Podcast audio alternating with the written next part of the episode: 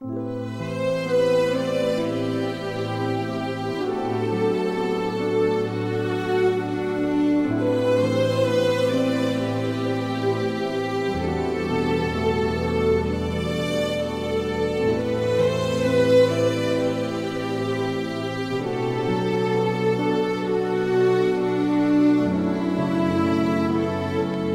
位亲爱的同学，晚上好！这里是 FM 四幺七八八幺流浪的魔法师，我是你们的主播懒惰的魔法师。很久没有更新节目了，嗯，说不上很久，好几天没有更新节目，真的很想大家。魔法师因为工作的缘故。可能接下来节目更新的频率做不到像以前一样频繁，但是一周一更，至少是我对大家的承诺。所以，让我们继续彼此的陪伴吧。我们的魔镜连载系列很快就要结束，所以各位同学想听什么样的节目，请通过各个平台给我留言。啊。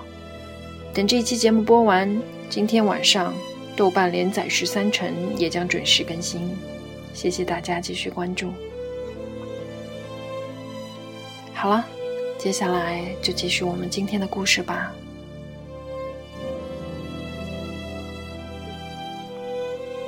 Jessica 终于对我讲述了在他心底埋藏多年的秘密。亲爱的 Alex。请你原谅我。长久以来，我都对你隐瞒了一个事实。这个事实，我从来没有对任何人，哪怕是我的养父说起过。我说完这件事情以后，恐怕也会不久于人世。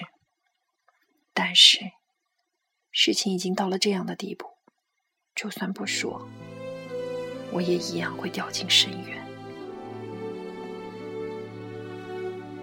关于我在国内的经历，我恨不得彻底从头脑中清除。可是，越想忘记，记忆却越清晰。我来自一个偏远的山村，那里的贫穷和闭塞超出你的想象。我的母亲在我出生不久就离开了人世，而我的父亲。早早的就离家出走，抛弃了我们。我其实曾经有过一个孪生姐姐，但她在出生不久就失去了呼吸，被人丢到院子里，偷偷的埋掉。其实，我们现在知道，兴许那只是新生婴儿因为母亲难产，出现暂时性的窒息而已。但是那时内地，人们竟然匆匆忙忙就把一条小生命活活的埋葬。幸运的我在出生短暂的几秒钟之后发出了啼哭，即便接下来会承受许多的痛苦折磨，至少却没有像我那姐姐一样，还未睁开双眼看一看这个世界。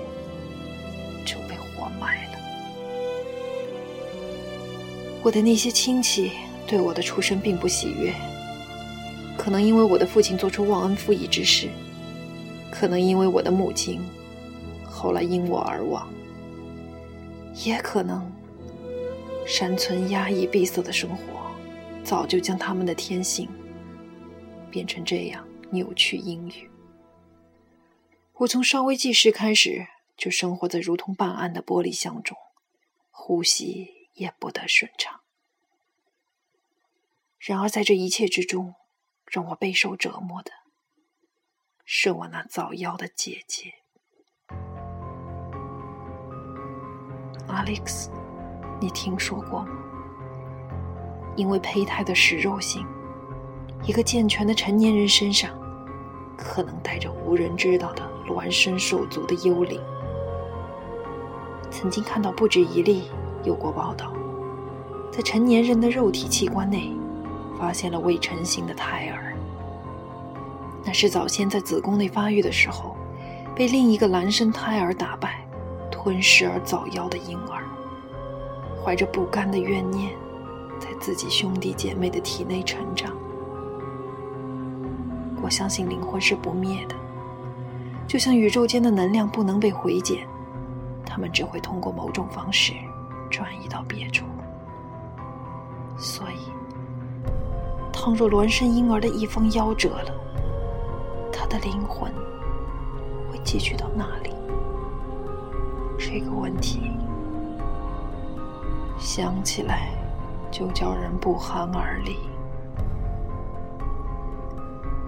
我的姐姐被埋在家族院子里。我很小的时候在花园里玩耍，有时无意踩她的花坛，就会有婆婆、姑姑或者婶婶。大声的呵斥我。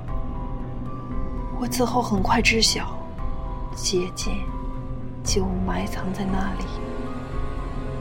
那些大人们为了避免我淘气，想出种种恐怖的谣言警告我：姐姐会从坟墓里爬出来找你。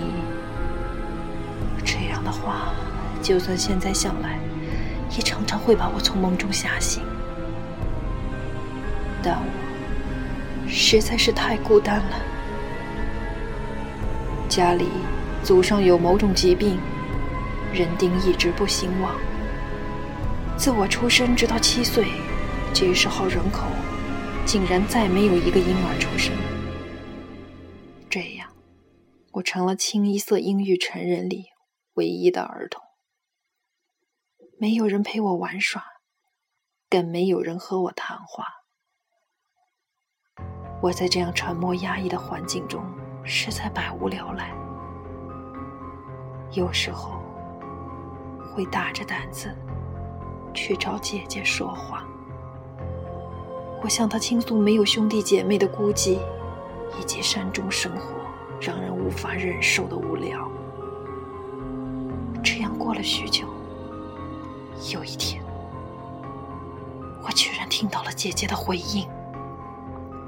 Alex，你是接受现代教育的人，你一定不会相信世界上竟然有鬼魂存在吧？但是，我所亲身经历的这一切，实在可以让你的整个认知当我第一次听到那幼小尖锐的回应。我的心里充满了恐惧，却又兴奋难抑。几番回合之后，渴望陪伴的心理压倒了恐惧。我回去看姐姐，将自己的食物与偶尔得到的一两件玩具与她分享。她不愧是我的孪生姐妹，在我们的交谈之中，我可以清晰的感知。他跟我是这样的亲密，不可分割。这样长到七岁，我的养父出现了，要将我带离原先的家。我心中充满了喜悦，但唯一不舍的牵挂，就是我那坟墓中的姐姐。倘若我就这样弃他而去，我将一辈子不得安心。但是我的姐姐安慰我，让我尽管放心的去。只要我需要他，他就会出现在我身边。即将离家的那一晚，发生了一件让我终身难忘的恐怖事件。年老的外婆第一次将我带入家族的密室，他告诉我。在那阴森冰冷之中，藏着一件祖传的宝物。出于好奇和对他的敬畏，我颤抖着跟随他进入了密室。在昏暗中走了许久，最后出现在我眼前的宝物，竟然是我母亲的干尸。家族用祖传的秘方将母亲的尸身保存的栩栩如生，但那终究还是一具尸体。空洞的眼睛，灰黄的脸庞，扑面而来的死气，让幼小的我吓得魂飞魄散。外婆希望通过眼前所见，震慑我幼小的心灵，让我不管身在何处，也能永远记得母亲的冤死和父亲的气绝之恨。我童年仅存的一点点天真烂漫，在这一晚之后，也彻底毁灭了。从此，我的世界只有黑暗。和对父亲的仇恨。我那亲爱的姐姐呢？在此之后，他沉默了许久。我想，大概当时通过我眼睛的所见，他也感受到了惊吓。这样，在我进入养父家三年后，养父认识了一位生意场上的女子。这位女子非常精明能干。一心希望能和养父联手，开创事业，组建家庭。但他第一次见到我，却不甚友好。大约对于养父心仪女子的孩子怀有本能的敌意，又或者对于我格外乖巧聪慧的模样心生戒备。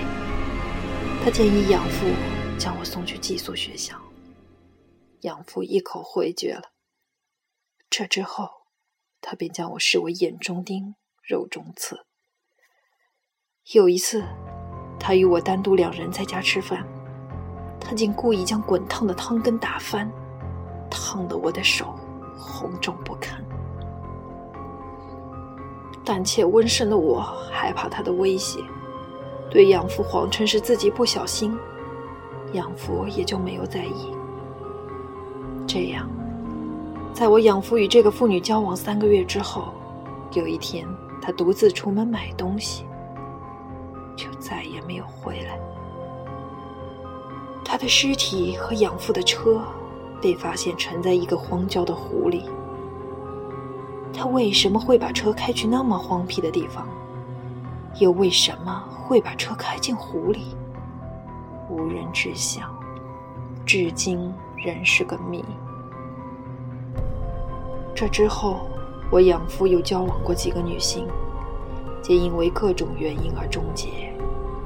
在这之中，但凡对我怀有恶意的，就会以悲惨的方式退出。我渐渐觉得这其中有蹊跷。终于有一次，在梦里，我看见姐姐对我嬉笑拍手，跟我坦诚。这些都是她的安排。倘若此后有人不利于你，我必然不会坐视不理。我只有你一个妹妹，你只有我一个姐姐。我们虽然阴阳两隔，却可以形影不离。这番话，却叫我脊背发凉。我恳求姐姐不要因为我受一点委屈，就做出伤害别人的事情。听了非常不悦，认为我忘恩负义，不知道轻重。以后的事情我自有定论，你只管过好你的生活。这便是他最后一次对我说的话。我此后继续我的生活。因为担心惹出任何事端，再次惹怒姐姐，我格外小心谨慎。这样，直到到了英伦，不知怎么的，我开始放弃多年的束缚，肆意的放纵自己。接下来的事情，你也都知道了。听完 Jessica 的叙述，我真的觉得不寒而栗。难道这所有的一切真的是因为他姐姐的冤魂从中作祟吗？